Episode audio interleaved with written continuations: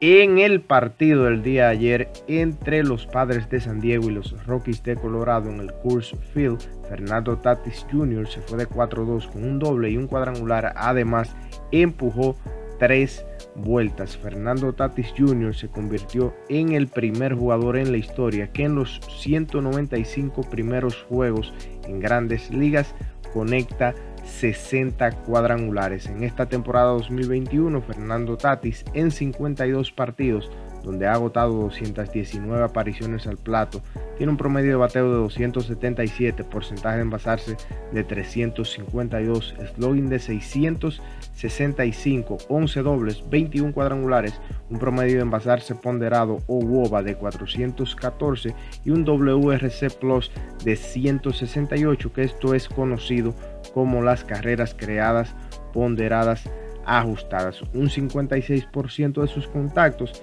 han salido del bate a más de 95 millas por hora, es decir, contactos fuertes. Shohei Otani por el equipo de los Angelinos de Los Ángeles se fue de 4-2, incluyendo su cuadrangular número 19 de la temporada, además de una base robada, la número 10 de la campaña uno de cuatro jugadores que en esta temporada tiene al menos 10 cuadrangulares y 10 bases estafadas. En 66 partidos donde ha agotado 254 apariciones al plato, está bateando 271, tiene un porcentaje de envasarse de 350, slogan de 618, 15 dobles, 19 cuadrangulares, un WOBA de 404, un WRC Plus de 161 y 56% de sus contactos son considerados fuertes. Jacob de Gron lanzó primores nueva vez, aunque salió debido a molestias